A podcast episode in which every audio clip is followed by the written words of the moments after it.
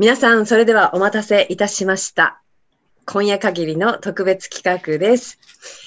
その男、生まれは山梨県は南アルプス市、三尾幸子の一人息子、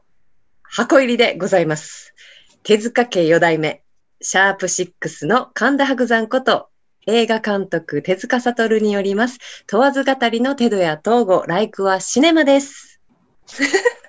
あ どうも。どうも。ごきげんよう。もう急になんか消えるからちょっと。えー、まあ、ライクアシネマ。ね、これ言ってみたものの、ライクアシネマって、まあ、ことなんぞやってことだと思うんですけどね。直訳するとね、これ、まあ、ライクアシネマっていうのは英語でね、えー映画のようにとか、ね、うん映画のようなってのは、これもうレベル高い、もうロック民の皆さんはもう、ね、承知してると思うんですよ。ね。まあ、こう、まあ、世の中ね、こう、まるで、えー映画のような出来事ってありますよね。だから、うんあの、例えばこう昨今のコロナだとかね、あるじゃないですか。でもまさにそのもコロナの影響をもろに受けて私たちこう撮影延期してますから、あのーこうなんていうかな、今日このタイミングでね、えーせっかくの生配信、えー今、この時のね、まあ思いっていうのもね、せっかくですから届けたいなと思って本日、このような、あ、コーナーを、え設けさせていただいた次第でございます。ね。はい。まあまあまあだからこんなご時世でしょ？だから手塚はあの、まあ、どこで言ってるか知りませんよこう映画やんないで最近ネットラジオだか YouTuber だかなんだかよくわかんないことやってっけどみたいなね、うん、生意気にみたいなね、うんまあ、誰か言ってますか？これね言って言っるて言ってないの？言ってない言ってないよね。まあ言っててもいいけど、本当悪口言わないで本当傷ついちゃうからね。ねえまあでもね、いいんですよ。分かってるんですよ。そういうあの考えのある方もいるのももちろん分かってます。ただ、まあお前ごときがこんなことする必要ないとか、もうもうそういうのももうこっち置いときます。うん。なんだけど、でもね、まあ昨今こう何でもかんでもこうできますみたいな、そういうやり方がね、こう結構氾濫してたりしますから、えーまあ私個人的には軸足をちゃんとね、こう持ってこのラジオもやっております。えー本文はやっぱ映画監督ですから、その映画を作るっていうことをメインにして、このラジオはその裏側とかね、そういう普段あんま言わないようなことを喋っていくような場として、このラジオをやってたりしますけどもね、あの、まあ、こうやって言葉にしたりすることで、こう、新しい扉も開くこともあれば、こう、スッとね、心が収まることもあったりするじゃないですか。はい。なんかまあそれが人によってはこう、えーまあ文章を書いたりね絵を描いたり、えー特にこうコロナで緊急事態宣言でまあ私たちはね撮影は延期になっちゃって、まあ、そんな感じでねだからまあ私個人的には、まあ、映画を見るっていう気はね実は起きなくなっちゃったんですね。この5月6月ぐらいか。うん。でおまけにこう世間はリモートワークの流れっていうのがある中で、まあ、私普段あの会社勤めしてたりしますからね。こう毎毎日出社しなさいっていう命令が会社から出たりなんかして。で皆さん覚えてますかね？あの緊急事態宣言出たのが4月の年度始めですからこう一般の会社で年度始めっていうのはこう年度末の切り替えとかそういうのが全部幸せが来ている中でのああいうこう世の中止まっちゃったりなんかしたことがあったんで私実は5月ねほぼあれなんですよ。土日土日はね土曜日出勤毎週してたんでほぼえー、ですか、収録勤務でずっとあの緊急事態宣言ね、やってたんで、なんかもう結構すり減らしながらやってて、まあ、機械の電車だとかね、こう、電車 乗りたくないなとか思いながら、えーラジオにこう、心をね、こう、救われたっていうこともありました。なんかこう、うんうん。改めてね、こう、人の声っていいもんだなとか思ったりなんかして、あで、最近、まあ、この生配信限定で、こう、モノマネみたいにやらせてもらってますけど、神田伯山さんなんてもう本当僕とえー年変わらないんですけどね、こう、講談っていうその、えー世界をこう、世間に知らしたっていうことです。ごいね、面白い方が出てきて、まあ、そういうのじっくりこう、聞く機会があったりなんかして、あの、学生時代僕あの演劇部にいたもんでね、こう、落語とかも一応一連の流れでやったりしてた時期もあったんですけど、えーまあなんかこう、大変でしょ？セリフのやり取りこうやっててね。うん線のね、こう演じ分けるのすごい難しいから、視線とかも大変だなと思って、そう簡単にはやっぱできないななんてね、思って、それはまあ当たり前なんですけど、まあとかくこういう、まあ芸事っていうのはまあ尊敬もあったりするんで、軽々しくやっちゃいけないなともちろんこう、え思ってますからね。あの、とはいえこう体一つで表現できるっていうのは、この特に自粛期間中ね、私は、あすごくそういうのいいなと思って、まあ、それでちょっとね、突っ込んで講談の世界をね、突っ込んでみたんですよ。あの、そしたらね、結構いい発見ができて、あのね、まあみんなそうなんでしょうけど、落語がね、例えばドラマみたいなもんだとするならば、あれお芝居ですよね、きっとね。こう、上下振り分けて、え、とっつぁんみたいなね、あるじゃないですか。なんだい旦那みたいなね。ああいうのって、なんかこう、お芝居だなと思うんですけど、講談は、なんか割とドキュメンタリーチックだななんていうのにちょっと気づきまして、うん、なんか、とにかくいいところでこう終わらせるっていうのは、その講談のね、なんかいいところだなというかね。うん。うん、ね。あのー、まあ、なんでしょう。ちょっとあれですけど、宮本武蔵とね、はいはい、佐々木小次郎の巌流島のあの決闘もね、だから講談落ちまで言わないんですよ。うん。うんだ素人芸ですけど、例えばこんな感じね、いいですか？ちょっとやってみますからね。今日ね、はい、持ってきましたよ、この棒を。お本格的。音、音聞こえますか皆さん？いい音。これ。いい音ですね。うん。こっちの方が聞こえるのかな？割り箸なんですけどね。ちょっとこれあった方が盛り上がるかなと思って今日。いい音、いい音。例えば、例えばですよ、講談、えー、素人芸ですから、こんな感じね。例えば、そこは、巌流島、えー、まだかまだかと待ちくたびれた佐々木小次郎。一方、船を漕ぎ遅れてきたのは、宮本武蔵。一方、武蔵、船が島に着くまさにその瞬間、なんとなんと、高く飛び立った武蔵が振り上げたのは、なんとなんと、船のオールで作った僕と、世紀の決闘がさあ始まるぞ。構える小次郎、出るか、ツバメ返し。武蔵の姿が照りつける太陽と一直線に重なっ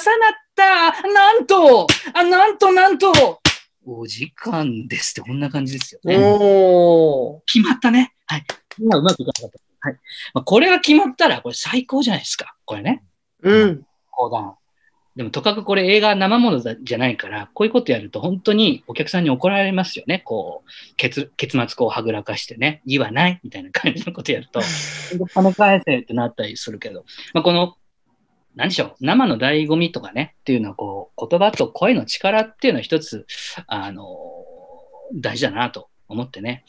うまあ、まあ、さっきも言ったようにコロナで私こう簡単に言葉で紡ぐことね、あのなかなかできなくなっちゃって、まあ、そういう時代もあったんでね、あれなんですけど、でもね、ある、あるじゃないですか、心には。こういうの言いとか、私こういうだよな、みたいな、そういう言葉にできない思いがある中で、まあ、こう誰かと話して、ぴったり来るとかね、そういう思いがけない瞬間もあったり、まあでもやっぱりこれも相性がありますから、まあ、だから1違ったら全然違うからねってのはね、あのまあ、私の亡くなった母がよく言ってました、これ。あのまあ、確かにね、たった1違うっていうだけでね、やっぱその答えは全然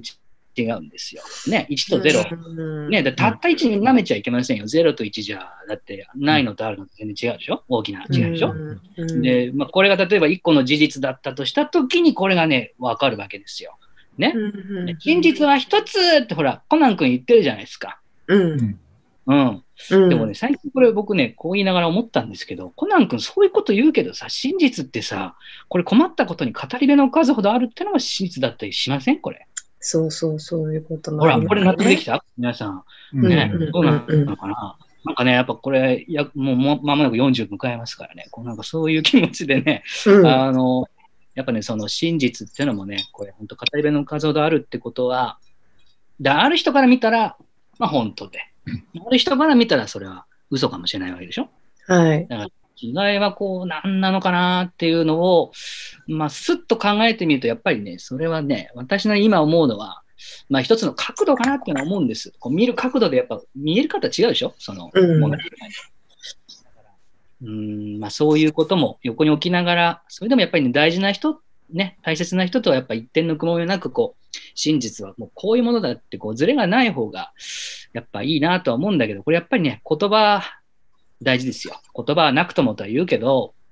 結局ね、言葉を一生懸命尽くしてなんぼかなと思ったりしてるわけです。これが、うんうん、まあ、誠実に向き合うことで、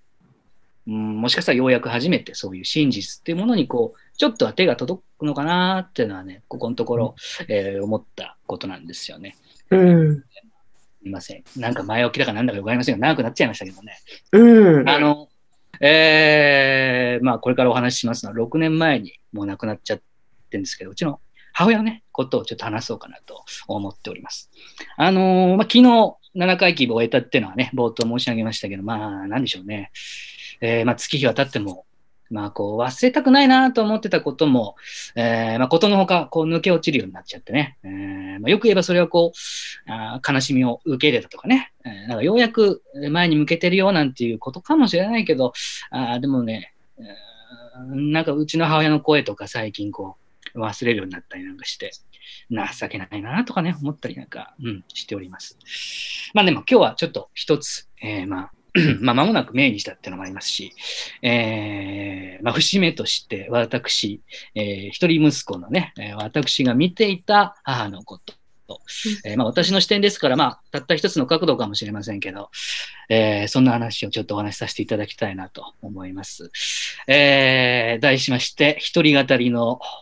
うん、違うな、問わず語りのでいいのか、問わず語りの程度や統合、ライクアシネマ、一席申し上げたいと思います。どうぞよろしくお願いいたします。うん、いきますよ。うん。いや、困るね。急に何言ってんのこいつみたいなね。なるでしょ？あの、これね、あの、公衆弁の照れ隠しの一つで、えー、まあ、困るっていうのは恥ずかしいだとかね、えー、出れるわーって、まあ、そういうことに置き換えてもらえばいいんですけどね。まあ、用法としましては、そうですね、あの、お嬢さん、おきれいですねって言ったら、いや、困るってこうなるわけですね。えー、これ、あの、まあ、これ母親の口癖だったんですけども、あのちなみに、え、そうですね、困るよ。ね。いや、困る。って困るよ。困る困る。ね。えー、私の地元の山梨のね、お姉さん方は、これね、困ってばかりの人が多いって言うんですけどね、まあ、これで困る困るだけで、こうね、会話がね、成立しちゃうっていう、こう、まあ、面白い方言のね、地方だったりするんですけどもね。まあ、そういう口癖のあった、えー、母なんですけども。えー、幸せなこと書いて、え、幸子。えー、親しい人からは、えー、さっちゃんと呼ばれ、えー、愛されておりました、えちょうど60歳を迎えて生涯を終えた私の母、手塚幸子。その人と約30年と少し、え共に過ごすことのできた、この、なんていうんですかね、このように送り出してもらった私、一人息子の、え私との時間のうちの、えまあ、ほんの枝葉の話を、これから申し上げたいと思います。いけ？1違ったら全然違うだよ。えー、主山塾の黒板の前、まあ、大きなそろばんの前に立ち尽くしたのは私なんでございますけど、そのすぐ横、厳しい目と静かな声、えー、母の姿がそこにありました。そう、えー、母は主山塾の教師でした。えー、皆さん、こう、そろばん塾っていうとどういうところイメージされますかね？まあ、通ってた方もいらっしゃるかもしれませんが、まあ、いわゆる学校の教室と同じような、まあ、空間がありまして、えー、まあ、ちょっと違うのは黒板の前に大きな黒板があ大きな、まあ、黒板の大きなそろばんがあるんですね。えー、まあ、算数の時間とかに先生がよくね、あの三角定規だとかね、分度器とか持ってたと思うんですけど、あれのそろばんバージョンみたいなものがあって、えー、玉がね、そうね、あの、今日たまたまあったんですけど、この、えー、単一の電池ぐらいのね、こう、玉をこうカチカチ上げるんですけど、えー、この大きいそろばんを使って、え、まあ、先生が生徒にやってみせ、え、生徒はそれに続いてやってみて、えまあ、自分の力で、え、答えにたどりえー、つかせるっていうことをするわけですね。えー、まあ、これね、答えが合うまで終わらせない。まあ、それがね、あの、近所の知り合いのお子さんだろうと、まあ、実の息子であろうと、これ関係なく、えー、母はとても厳しい、えそろばんの先生でした。昭和29年4月18日、祖父常春と祖母小夜子の長女として誕生した母は、えー、二つ違いの妹、キミコと手を取り合いながら、すくすくと育ちました。えー、小学校の頃から成績優秀、えー、中でも、え小さい頃から通っていた手段の腕前は、もう当時からあめきめきとその才能を開花開花させ、えそれは地元の新聞にも載るほどでした。え高校卒業後は地元の自動車部品メーカー、トキコに就職し、えー所属した経理部でですね、研鑽を積みまして、やがて、え手段教師として独立することになります。えー、自宅の敷地内に開いた、その手山塾の名前は、手塚手山学院。えーこの手塚酒山学院と名付けたのは当時の山梨県のお酒山教師の中で一番偉かったとされる、えー先生で、えー後にこの方のご紹介で父、三尾との縁談が組まれ、え結婚し、やがて私が生まれました。あ、そうそう。余談ですが、父、三尾、なんとなんと、婿養子というね、えーご存知の方しかまあわかんないかもしれませんけど、あの、婿養子感全くないのがこのうちの父親、三尾なんでございましてね、あのーすっかり地元に溶け込んでるっていうもんですからね、まあ、大したもんですよね。あの、持ち前の愛され力、えまあ、昔からすごいなと思ってるんですけどね。えーもうパッと見なんか本当ずっと昔からこの人地元に住んでんだなっていう、まあ、父親なんですけどもね。えーすいません。横道にそれすぎですね。あの今日は、あさっちゃんのお話でございました。えー好きな食べ物は、あまずお寿司でしょ。えーそれから、えーまあ、あんみつね。これ目がなかったですね。バニラのソフトクリームでしょ。えそれから今日お持ちしました。これね。雪印のコーヒー牛乳。これも大好きでした。まあ、なんといっても、あとはロッテのガーナチョコですかね。もうあれはもう、飴、うん、うん、飴とかも舐めてましたけど、ガーナチョコは大好きでね、一列ずつこうちびちび食べてくって、えーどっかで聞いたことあるかもしれませんけどね。えーえーまあ、嫌いなものは、えー納豆でしょう、えそれからイクラでしょう。まあそうね。あと、虫ね。うん。えー得意料理で思い出すのは、きゅうりのちくわ巻きですね。あと、卵焼き。えーちくわ巻きってのはね、あれですね、こう輪切りにしたきゅうりを、えーちくわでこう巻いてね、それつまようじでぶっ刺すだけなんですけど、これが結構うまくてよく弁当に入ってました。えー卵焼きはですね、砂糖をたっぷり入れるタイプなんで、まあ、焦げます。焦げがちで。えーか形もそんな綺麗じゃなかったですね。あのこれ実はあの、鶴亀のよいという私の短編で登場しております。えーまあ、あの、当時もね、その演技パート撮るときはスタッフが、まあ、あの、うちの母親取材して、作り方から何から、こう、こう、完コピーしてね、現場にそれを再現したりなんかしてましたけど、これ実はあの、追加撮影してましてね、その時は、あの、実際にうちの母親がね、一部手垂れみたいに出てるんですよ。うん、まあね、なんていうかな。うん、今になればそういう記録できたの嬉しくな思ってますけどね。えー、あと何でしょうね。趣味は、うん、これってのはなかったんですけどね、さっちゃんはね、歌謡曲が好きでしたね。えー詩がいいだよね。って言いながらよく聞いていたのは、あ村下幸三さんね、あと、えー井上陽水さんとかね、カラオケでよく歌うのは、えーテレサ・テンの償いね、えーそれから愛人でしょ、えーあと石川ひとみさんの待ち伏せでしょ、えー桃色吐息ね、なぜか訳ありの歌ばっかりね、これね。若い頃何かあったのさっちゃんみたいなね。これ謎ですけども。えーまあまあまあ、そういう環境が、えー人を作ります。えーまあ、知らぬ間に私はね、こう DNA レベルで、こう歌謡曲の香りみたいなものがね、埋め込まれてますからね。あのーなんというんですかね。えー何、何を話しても昭和っぽくなったりするっていうのは、まあ、その影響なのかもしれませんけど。あの、そうそう。えーまあ、映画と出会わせてくれたのもさっちゃんでした。えー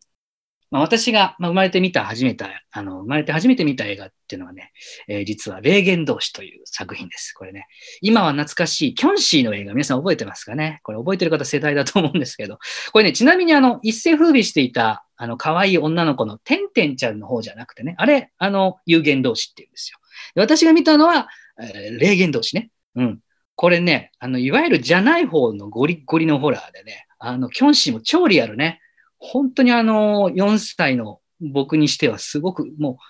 本当トラウマ体験でね、これ、うん、今でもね、覚えてますね。あの、でもね、僕は切符、切符売り場に並びながらね、隣にこう、ある劇場にあった仮面ライダーの映画を本当は見たかったんですよ。でもなんかね、その時はうちのさっちゃんが、あの、キョンシー見ようということで見させたんですけど、なんでしょうね。それ以来私ホラー全然ダメだしね。うん。なんか4歳児によく字幕の映画見せたなと思いますけどもね。えーまあまあ、でもそんなきっかけもありながら、まあ、ゆくゆくその後ね、ゴジラだとか、あシュワちゃんだとか、それから、まあ、それこそ私の敬愛するジャッキー・チェンにも出会ったのも。まあ、そんな風に、えー毎週のように甲府の街に、えー二人でバスに出かけて、映画館にね、朝から、まあ結構夕方まで入り浸っておりました。うん。まあ、やりたいことをさ、やりゃいいだよと。うん。あの、いざ私が映画の道へ進みたいっていう思いをね、まあそういう思いをめぐって、えー祖父とね、まあちょっとこう、小競り合いあったことがあるんですけど、あの祖父はね、まあ、公務員になれって、もうすごい反対してたんですね。もう映画なんて食えるもんじゃないから、えー公務員になって、うんちゃんと稼ぎなさいって言ってましたけど、まあ、必死になってかばってくれたのは、まあ、うちの母親と、もちろん父親もそうでしたけどね。えーなんでしょう、まあ、人生、大きな流れっていうのはありますからね。あのまあ、それを運命っていうのかもしれませんけど、早くからね、あの、そろばんといえば、さっちゃん。えーお前はまあ跡取りで、大きくなったら誰かに向こうに来てもらって、まあ、そういう、まあ、がんじがらめの中を生きてきた母でしたから、まあ、る種、えー私にこう、託してくれたところはあったかもしれませんね。えーなんかね、ある時ね、あの、本当はあの、ピアノ習いたかったんだよねってのはね、言ってましたけど、うん。なんでしょうね、習えなかったってことだと思うんですけどね、そういうことを知ってればね、僕ももうちょっとバイエル卒業するぐらいまではね、しっかりやろうかなとは思ってますけど、うん、まあ振り返ってみても、とにかく、えーまあ愛情の深い、え母でございました。よくね、だから、東京に出てからですけど、駅の見送りとかもね、もうもういいよってぐらいね、もう、だってこっち電車がかなりもう外れてるんですよ、ホームからね。外れてるんだけど、まあ見えなくなるまでいつまでも手振ってるっていうのが、まあ、そういう母親で。うん。まあ、いつだったかもそうですけどね、私がこう、相撲に見に行ったなんて言えば、あの、テレビでね、力士じゃなくて私がどこに座ってるかを探したぐらいの、そういう母でしたからね。えー、まあそんな母でございました。えー時は流れまして、2009年の話ですね。えー時の政権が民主党に選出、まあ、あれですね、政権交代されたばかりの頃の話でございます。えー大学卒業後、私はですね、仲間が離れ離れになる中で、えーことあるごとに、まあ、その作品にすることができず、うん、もうこれでダメならもう引退だなと思って勝負をかけて作った短編が鶴亀のようにという作品でした。えーまあ、本当に、まあ、運が良く、まあ、その年の映画祭に、えー続々とノミネートされまして、えー各地を巡ったその映画祭の上映の、まあ、最後の頃ですね、えー埼玉県は深谷市で開催されていたのが深谷インディーズフィルムフェスティバルという映画祭。えーこれ特別審査委員長で、えー大林信彦監督がいらっしゃって、えー直々にこの私に大林信彦賞というのをさだもう授けてくれたという、えー本当に晴れがましい、そんな映画祭があってですね、まあ、その最終日、えーがまあ日曜日だったんですね、今日みたいにね。で、実は私、その次の日の月曜日から新しい職場で、えー働くことが決まっておりまして、えーその職場がなんとなんと、東京拘置所、ね。あだもう東京都足立区小菅にある小菅ヒルズと呼ばれている鉄壁の要塞といえば皆さんご存知ですか、えーまあ、拘置所っていうのは、まあ、言わずもがな、えー刑が確定する前の、えー方を収容する施設でね、当時、その拘置所、東京拘置所にはですね、えー朝原翔子をはじめとするオウム真理教の死刑囚、オールスター全員、えーそして、あの、押尾学さんが入ってた頃ですね。で、ここだけの話ね。まあ、そこの、とある部署で私、職員として働いた時期があるんですけど、あのーまあ、いわゆる刑務官とかじゃないんでね、えーそうですね。まあ、言える範囲で言うと、あの、例えば差し入れの検閲とかをしたことがありますね。えーまあ、これ結構過酷でね、何がっていうとね、朝8時過ぎから、まあ、中の人にこう差し入れするっていうのが始まるんですけど、あの週刊誌とかも、ね、普通に入るんですよ。で週刊誌も間になんか挟まってると困るから、あの、私たち職員がですよ、朝一から袋閉じをきれいに開ける作業から始めるって、これがね、東京校長の最初の僕の仕事でしたね。えー破ったら怒られるんですよ。中の人のもんだからって言うんだけど。ねえ、袋閉じ、まあまあね、そんな感じであげてましたけどね。あの、だから言っておきますけど、東京拘置所で働いたってのは私そういう意味じゃないですよってことだけ言っておきましょうね。えーまあ、あの、そのセキュリティがまあすごいんですよ。でも鉄壁の要塞ですから、まあ遅刻なんかもう許されない。ね、遅刻したら本当に、あの中のこう要塞みたいなところをこう巡り巡って職場まで行かないといけないんで、もう遅刻できません。えー情けない私は、私もう本当に25歳だったんですけどね、初日から遅刻するわけにいかないんで、えーまあ、念のため母にね、えー次の日このあの、モーニングコールをお願いしてたんですね。でところがですね、そのあくる日の朝、こう目覚まし代わりにもう鳴ったね、携帯をこう、ね、ね眠りの中を出て、こうもしもしって言ったらね、これ母じゃなくて実はおばのきみこからの電話だったんですね。サトルおはよう。あのね、あ、びっくりした？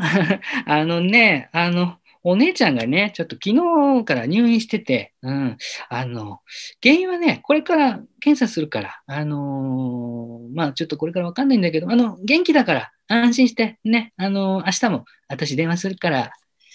えー、まあちょうどね、あのリーマンショックをもろに受けた頃の時代ですね、えー、派遣切りっていう言葉がもう本当すぐ目の前まで来てた、あの、あの時期でございます。まあ、ようやく私はね、その決まった働き口がその東京拘置所ですから、まあ、しかも入ったばかりの新人がそう簡単にこうすぐ休むっていうことはね、なかなかできません。えー、だけど、やっぱりその電話のね、声、入院とかね、えー、検査だとか、えー、原因不明っていうそのキーワードだけが頭の中チラチラしながら、そうです。まあ、袋閉じを開けなきゃいけないとかね、まあ、そういう日々を過ごしたんですけど、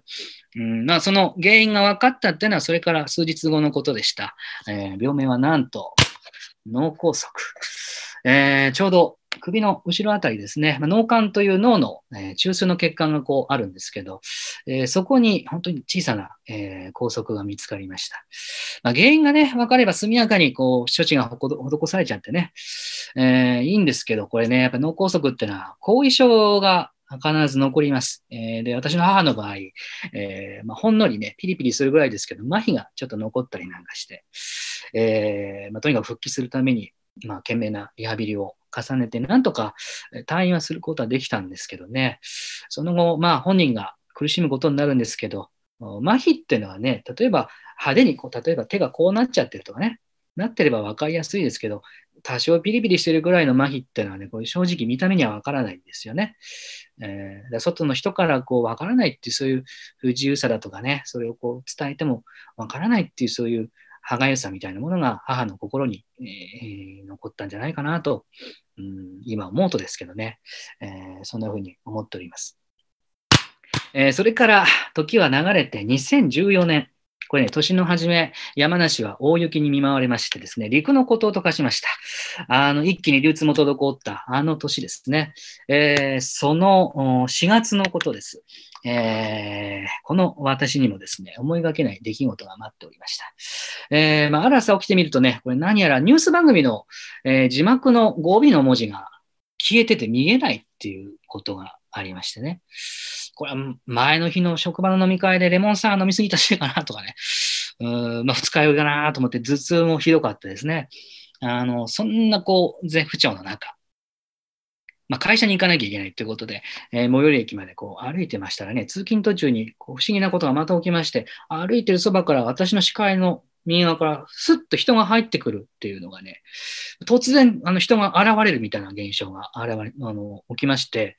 これはもうただごとじゃないなと思って、私そのままあの眼科に行ったんですね。で、そしたら、検査に次ぐ検査もいろいろ受けまして、で、ちょっとうちの病院じゃわからないから大きい病院行ってくれってことで、え、で、すぐタクシー乗って、その大きい病院行ったらもうすごいですよ。えー、CT 取って MRI 取ってね、もうそしたらなんか原因が分かったんでしょうね。もうディズニーランド顔負けのファストパスでもう本当に混んでる人の中を縫って縫って、えー、あらゆる検査をされて、で、昼過ぎでしょうね、えー、先生から言われました。その診断はなんと脳梗塞でございました。えーね。まあ、病名の割にこう自覚がなかったってことを思い出しますね。えー、まあ、母のことも知ってましたから。えー、まあ、そんな感じですからね。私、こののんきに診察室から職場や、まあ、もちろんさっちゃんにもですけど、俺、どうやらね、脳梗塞らしいんだよねっていうぐらい、まあ、声っていうか元気なんですよ。すごいのんきな電話しちゃって。まあね、とはいえ、あの、体は、まあ、正直なもんです。えー、その前の年にあたる2013年っていうのは、えー、春からね、まあ、ほぼ1年かけて、エブリデイっていう私の初めての長編の撮影をやってまして、これね、体制が、まあ本当に褒められたもんじゃないんです今思えばね。えー、ほぼ一人で自分で、監督ですよ。監督一人でスケジュール組んで、えー、下手したら弁当の手配までして、えー、なんかそういう機材の発注とかね、そういうことも全部やっていて、うん普通はね、そういうこと考えられない状況なんですよ。で、そういうやり方をしないとできないっていうかね、まあ本当に共同作業であっても共同作業じゃなかったんじゃないかなと思うんですけど、そういう負担を、えー、自分に負荷かけてやってましたし、えー、まあ、その前の年にやったウォーターっていう短編もね、これもまあ本当にあの、言葉にしづらいですけどね、まあ、結構厳しい現場で、えー、まあ、深くは言いませんけどね、自分のこう作品なのに、まあ、思い通りに制作が運ばないとかね、上映できないとかも、そうある種のちょっとした絶望というか限界を迎えてたっていうのも正直ありました。だからね、まあ今ね、流行りで言ってますけど、時を戻そうなんてよく言ってるもんですけど、本当に戻せるなら戻してみたい。お前それやってたら絶対やばいよとは思うんだけど、まあしかしね、もう時すでに遅しっていうもんで、うん、まあ容赦なくで、もっと言えば、この後待ち受ける様々な困難っていうのを知る由もなく、えー、どんどんどんどん時計の針は進んでおりました。うん。えー、まあ、私ですけどね、あの、ベッドの上から動くなって言われて、そういう段階から、まあ、とにかく必死でリハビリしまして、約1ヶ月の入院を経て、なんとか退院することができました。まあ、ただしね、さっきも言いました、この病気は漏れなく後遺症がついてくる。えー、私にあった後遺症は、えー、私の視界の、まあ、皆さんから見てだと、えー、右側5分の1、えこのぐらいかな。このぐらいですかね。えー、このぐらいの視界にすりガラスがこうずっと入ってるような風に見えてるっていう感じですね。で、これたまたま脳が頭いいんで、こう、なんていうんですかね、保管してくれるっていうのがあって、えー、まあ、なんとかその隅っこだけ欠けてるようには見えるんですけども、そういう視野の欠損っていうのと、えー、まあ、ちょうど詰まった場所が左の後頭部のあたりなんで、これ記憶のしづらさね、これも残っちゃったりなんかして、えー、まあ、今日もそうですけどね、話してるそばからさっき言ってたことを忘れるっていう、こう、記憶の入り口みたいなところに結構影響があったというふうに聞いてますけどね。えー、まあ、なんとかなんとか外からわからないようにやってますけどね。まあ、こういう、えー、まあ、母同様に、麻痺は幸いなこと残ってませんけど、えー、同じように私の内から見た世界はかなり違うっていうところでは、母と同じような後遺症が残ってしまったということでね、まあ、仕事柄、まあ、目を使うものですから、えー、視野に関する後遺症っていうのは、なんていうかね、こう、ちょっとした余命宣告に近いような、えー、感覚だったのを思い出しますし、うんまあ、なんとも言えない言葉、言葉にできない悲しさっていうのが、えー、ありますね。うん、はい。えーまあ、退院後の療養はですね、山梨の実家ですることになりました。まあ、といってもですね、まあ、何をするわけでもなく、その名の通りですよ。もう家事手伝いの日々です。えー、寝て起きれば母の作った料理がテーブルに並んでいるし、えー、祖母の話し相手もするしねで。たまに母の買い物に付き合ってスーパー行って、ね、適当な運動して、えー、調子が良ければ、まあ、夕方、父と、まあ、犬の散歩でちょっと歩いて、で疲れ切って、えそのまま就寝。これなるべく規則正しくね。まあ、体がこう慣れてきてからは、えー、よく、まあ、食事の準備でね、母親と一緒に、えー、台所を並んだりしたこともありました。えー、まあ、そんな家事手伝いの日々の中ですね、一月に一度、え、入院していた東京の病院に診察と、まあ、リハビリがあったもんでね、えー、その度に東京へ通っておりました。で、まあ、そこに付き添いでついてきてくれたのが母だったということなんですけどね。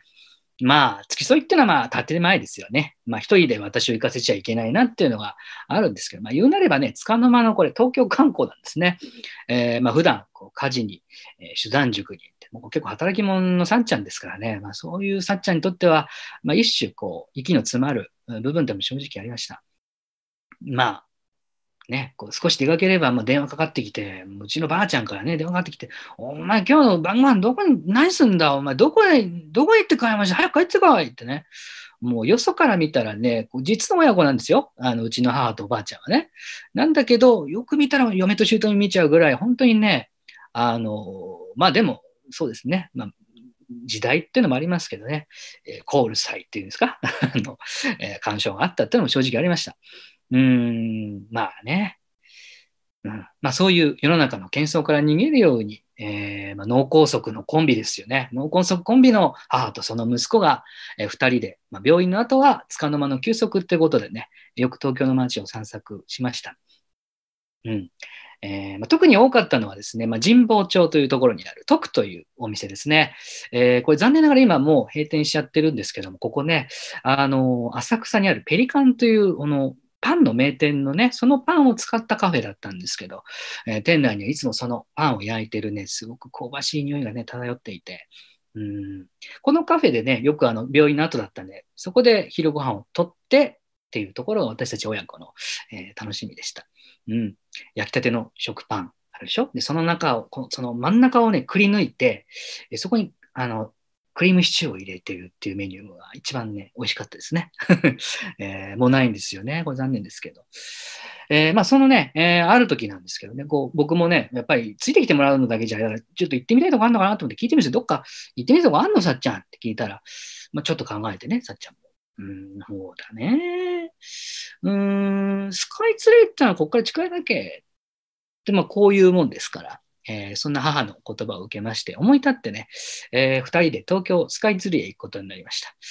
えーまあ、時はね、あの梅雨の東京です。まあ、平日ではあったんですけどね、結構やっぱり大勢の観光客が、えいらっしゃって、えそういう中、スカイツリーに行きました。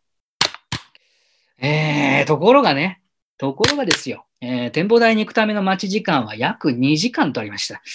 えーこれ素直にこれ待ってたらね、帰りの特急には間に合わないんですよ。えーで、おまけに、もう小雨もパラついてきてるしね、どんよりと、えーしてるし、もう頭一択で二人ともね、どんよりするとダメなんですよね。えーまあ、そんな中で、まあ、しょうがない。具合が悪いから、もうちょっと次にしようってことになってですね、えーまあ、そのまま二人で引き返して山梨に帰ったんですけども、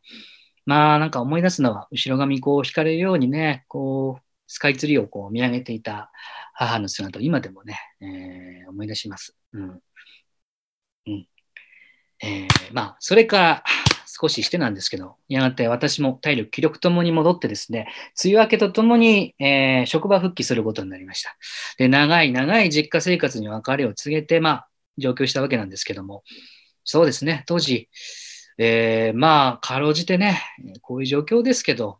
まあ、一回死んだ気分というのはよく言ったもんで、まあ、もう一度生き直そうというね、まあ、気持ちも新たに、えー一歩をね、乱そう、そう思ってた、矢先のことです。2014年9月8日月曜日、その日はですね、昼から、えーその日の夜中に発表されるであろう、えー、Apple の新しい iPhone の発表っていうのがあってですね、それを楽しみに会社を、えーまあ、早退しまして、えまあ、病院にあの保険の書類を取りに行かなきゃいけないんで、えそれで、え向かっていたところですね。えー空はどんより曇ってて、なんかそんなの覚えてますね。えーまあ、駅からその病院まで向かう途中だったですけども、うん歩いてる途中におばのきみ子から着信がありました。電話に出ると、サトル、落ち着いて聞いてね。聞き覚えのあるフレーズ。ね。いつかと同じ嫌な予感がもよぎりました。さっちゃんが倒れてね。うん病院に今、救急車で運ばれたの。そして、その予感は以前よりもさらに悪い形で軽々とそのハードルを超えてきました。意識がね、ないみたいなの。サトル帰ってこれる？駅まで迎えに行くから、準備して、今すぐ帰ってきて。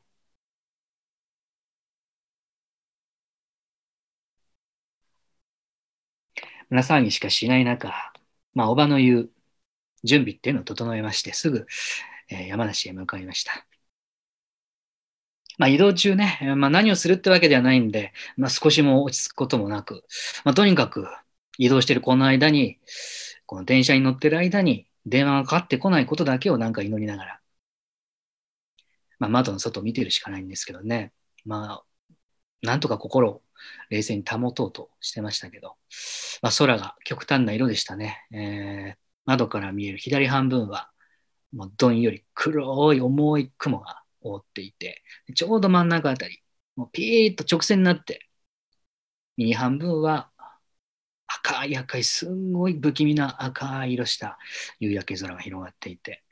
なんかね、自分の心模様となんかリンクしちゃうような、すごい、えー恐ろしくて、まあ綺麗な、えー風景でした。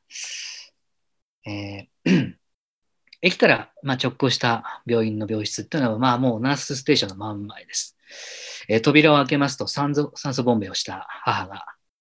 シュコー、シュコー、ね、ダース・ベイダーね、どっかで聞いたことあると思いますけど、まあ、自分が書いていたセリフのまんまの風景が目の前に広がっておりましてね、えー、まあ、当たり前ですけど、ベッドの上には母親の姿がありました。静まり返った病室に、さっちゃんのまあ荒々しい呼吸を、ピッ、ピッという音が響いておりました。手を握ってみると、暖かいを通り越して、まあ少し暑いくらい。まあ、さっちゃんの手を握ったのはいつぶりですかね。えー、まあ、親族が揃ってみんなで声かけるんですけど、まあどうすることもできなくて、まあ、ただただ時間が過ぎていくばかり。あやがて、まあ、そのモニターの数値が落ちていき、まあ、親族一同何かを待つような静かな時間が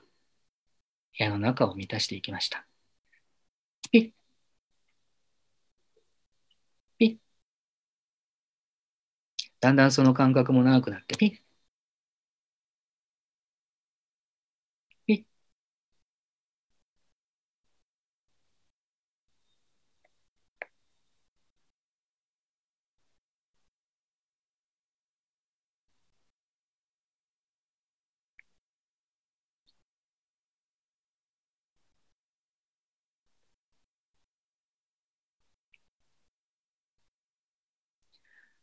跳ねていたその線は、やがて直線になりました。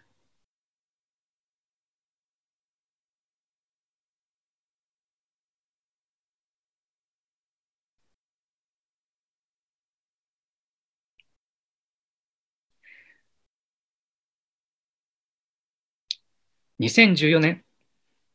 9月9日午前1時33分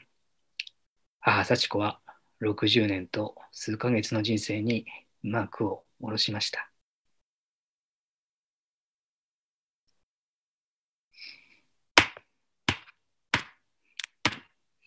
なんで、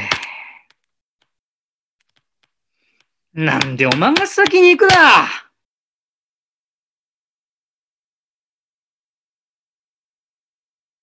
この、おバカおバカおバカおバカっちょが。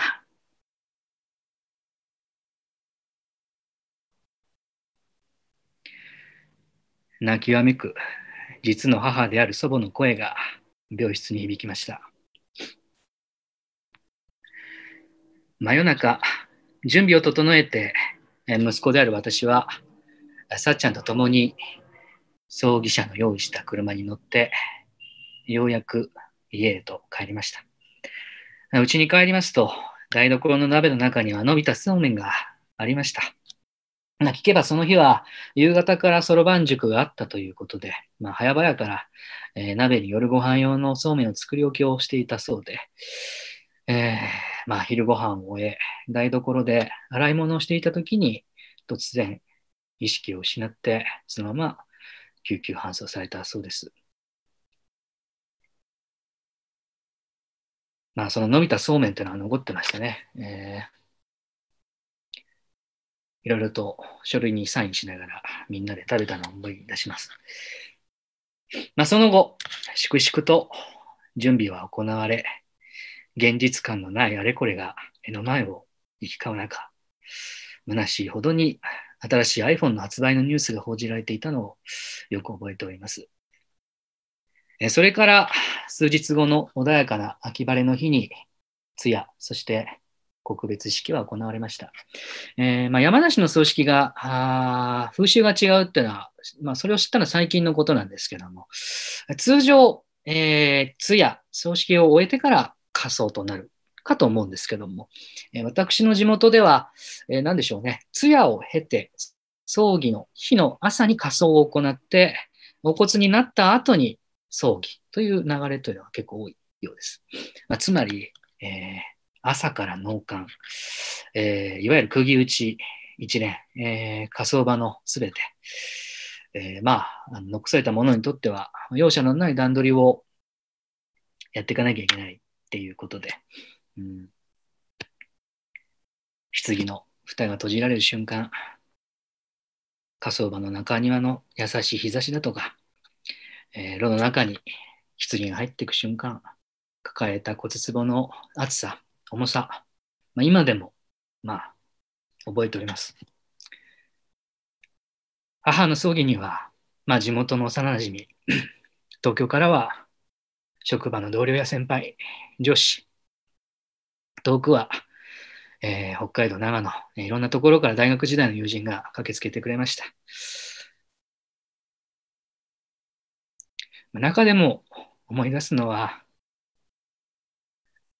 まあ、葬儀の終盤ですね。えー山梨県内のそうそうたる珠山教師の、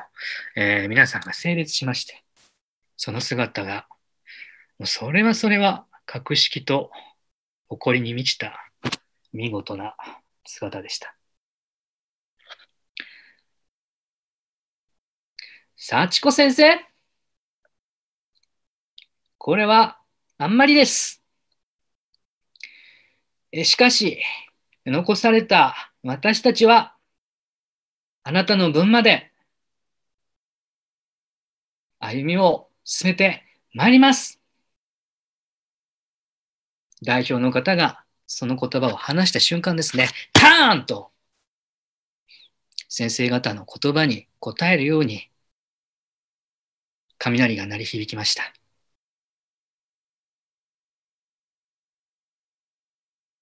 時間差があって、すぐまあ大雨が降ってきたわけですけども、なんかそれはそれですごく、えー心に残る風景というか、雨の音もまだこの耳に残っております。まあ葬儀の翌日、静まり返った実家の今で、普段勝ち気なそばがこぼしました。おらんとより不幸な人はいるだから、もう諦めらだ。珍しく弱音でした。諦めるしかない。えーまあ、実の娘を失った悲しさっていうのを受け止めたその様子を、まあ、横目に。一方で、一人息子の私は、まあ、少しも諦めないまま、一体この状況は何事かと、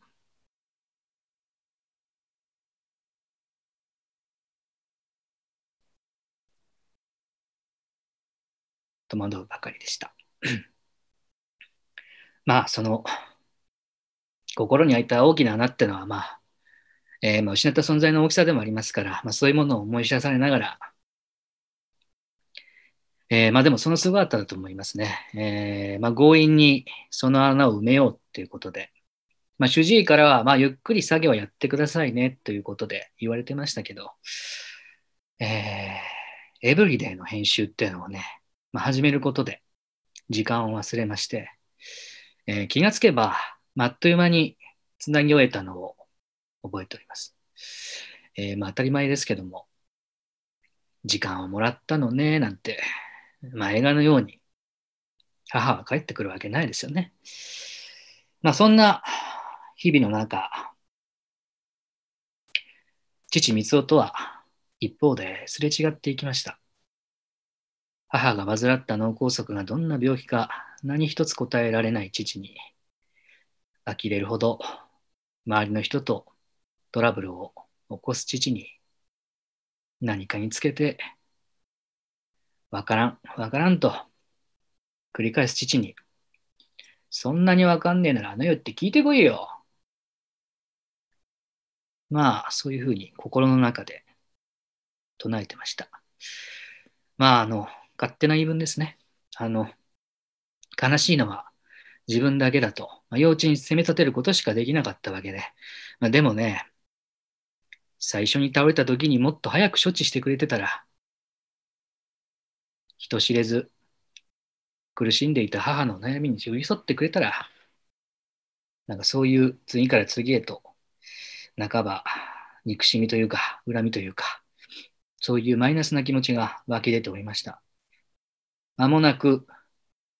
私は父から電話、メール、す、えー、べ、ての連絡を絶ちました。そして、その準備、当日、全部に至るまで何一つ母の弔いにならない、えー周囲の人とのトラブル、その顛末に呆れ果て、母の人生がまるで上から黒塗りされていくようなそんな事態に、あらゆるそういうマイナスなことから拒否するように、私は母の一周期をボイコットしました。まあ、恥ずかしい限りですね。褒められたもんじゃない。まあ、今になればとは分かっております。まあ、でも、我慢ができませんでした。一体、何が許せなかったんでしょうかね。えーそんな頃、初の長編、エブリデイの劇場公開が決まりました。時は流れ、2016年6月、エブリデの劇場公開が1ヶ月後に控え、えー試写会や宣伝も本当に佳境に差し掛かっていた矢先、祖母、さや子が亡くなりました。まあ、お決まりのパターンがあるんじゃないかなと思いましたけど、またしてもその報告が、まあ、おばのきみ子からだったわけで、えー悲しみの二番底ってのは思ったよりひどいタイミングでやってきました。まだ悲しみが癒えぬまま、梅雨のじめっとした空気と、母の時の台風の時期のあのじめっとした感じが重なって、まあ、感覚的にはまるで母の時をなぞるように、そんな葬儀が営まれました。ただし、母の時と違ったのは、式の最中から親族間に明らかな不協和音があったことです。まあ、葬儀が終わると、会場から直接それぞれの自宅に帰ってしまって、喪主の父と私がポツンと残されるという事態もあったくらい。まあ、そんな最悪な状況を見かねた近所の方が車に乗せてくれまして、えー私と父に言葉をかけてくれました。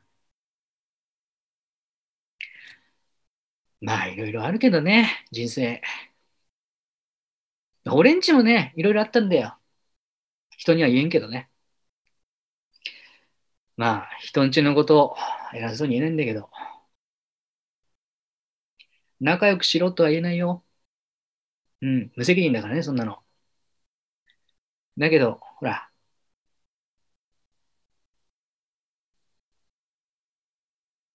ね。親切にすることぐらいできるでしょ？みんな笑ってることが一番だからね。俺がさ、おばあちゃんだとか、さっちゃんの供養になるんだよ。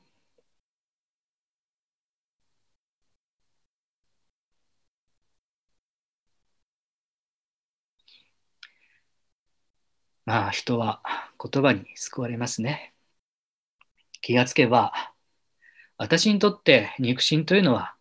父一人だけになっておりました。まあ、私にとっての母と、まあ、父にとっての母と、まあそう、うん、なんでしょうね。喪失の大きさなんていうのは、まあ、本来は比べられないもんで、まあ、失ったと言っても悲しさはやっぱり同じです。うまく言葉にできないだけで、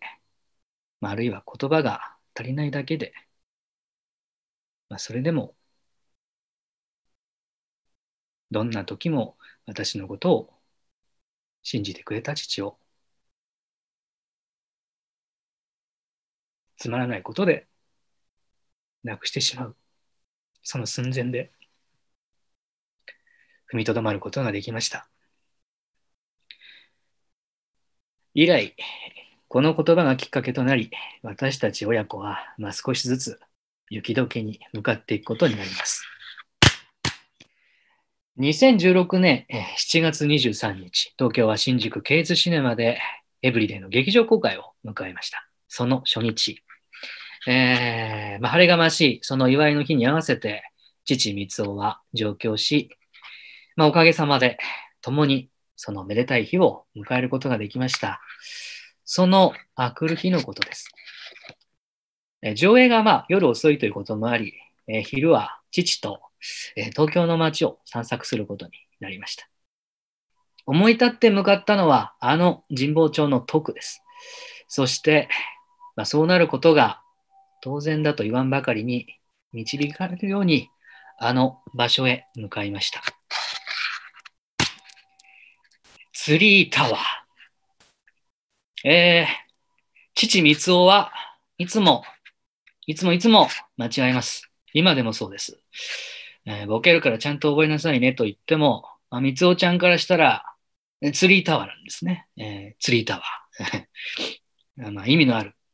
旅だと直感的に思っておりました。まあ、その父の言うツリータワーまでは電車でそう遠くありません。行きながら、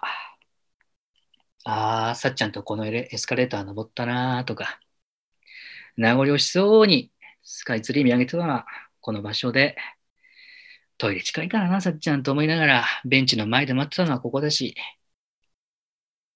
まあ、すべて、あの日と同じ道順で、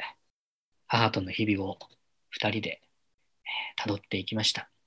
やがて乗り込んだのは展望台へのエレベーター。中の明かりが暗い。そういう演出がされてるわけですね。えー地上350メーターまで一気に駆け上がっていきます。まあ、なのでね、耳がキーンってなります。でもね、この辺さすがですね、演出がやっぱりちゃんとされてます。さあ、展望台に到着すると、すぐには開きません。開け早く開けってこっちのね、気持ちをじらすように、こう妙ないい感じの間が、ための間があって、こちらの要求がもう、ねもう最高潮になったところで、えいわっ広がるそのエスカレーター、エスカレーターじゃないね、エレベーターの扉がこう開くと、まばゆい光が入ってくるわけなんですけどもね。えー展望台から見える東京の街、えー父と二人、スカイツリーの麓を見下ろしますとね、まるで母がその麓からこっちを見上げてくれていたらいいな、みたいな。そんな風だったら、安心して、残された私たちは、その続きの未来も歩いていける。って、えそんなまるで映画のように、映画のような、というか、小手先の綺麗な話でまとめることは、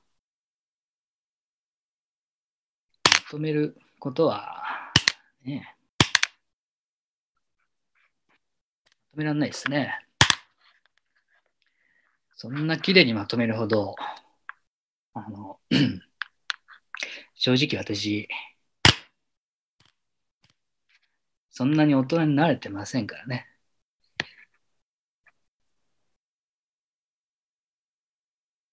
身勝手な、身勝手な終焉と、ずっと連綿と続く悲しみがずっとこびりついていて、いつまでもその悲しみが離れることなく、しまいには母も私たち家族、親族も全部溶けていってしまうような、なくなってしまうような、そんな連綿とした悲しみがあって、これね、黙ってたら、ほんと全て終わってしまいそうなんですよね。だから、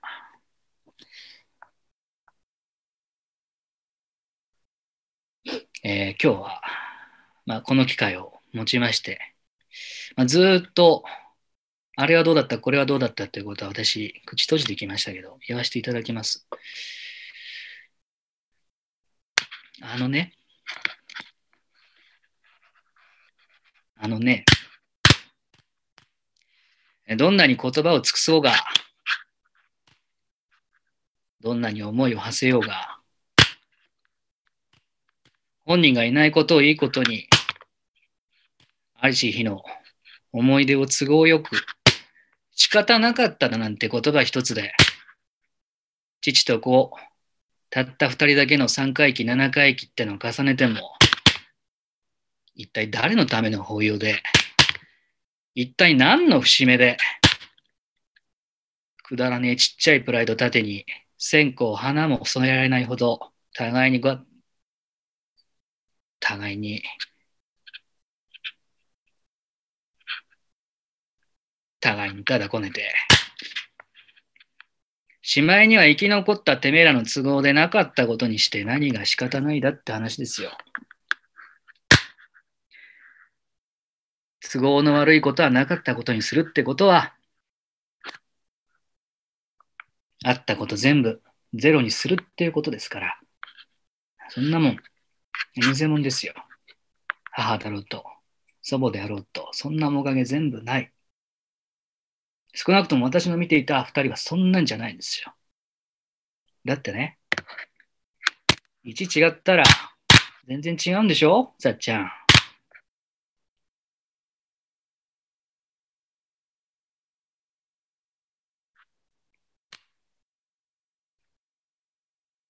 ごめんね。うん まあ、でも、えー私、決めました。なんと、あなんとなんと、本日話したこの話をもとに、隅から隅まで、全部まるっと丸ごと、私、手塚が4年ぶりに監督します。新作劇場長編映画、シャープ6にて、たっぷりと、あ、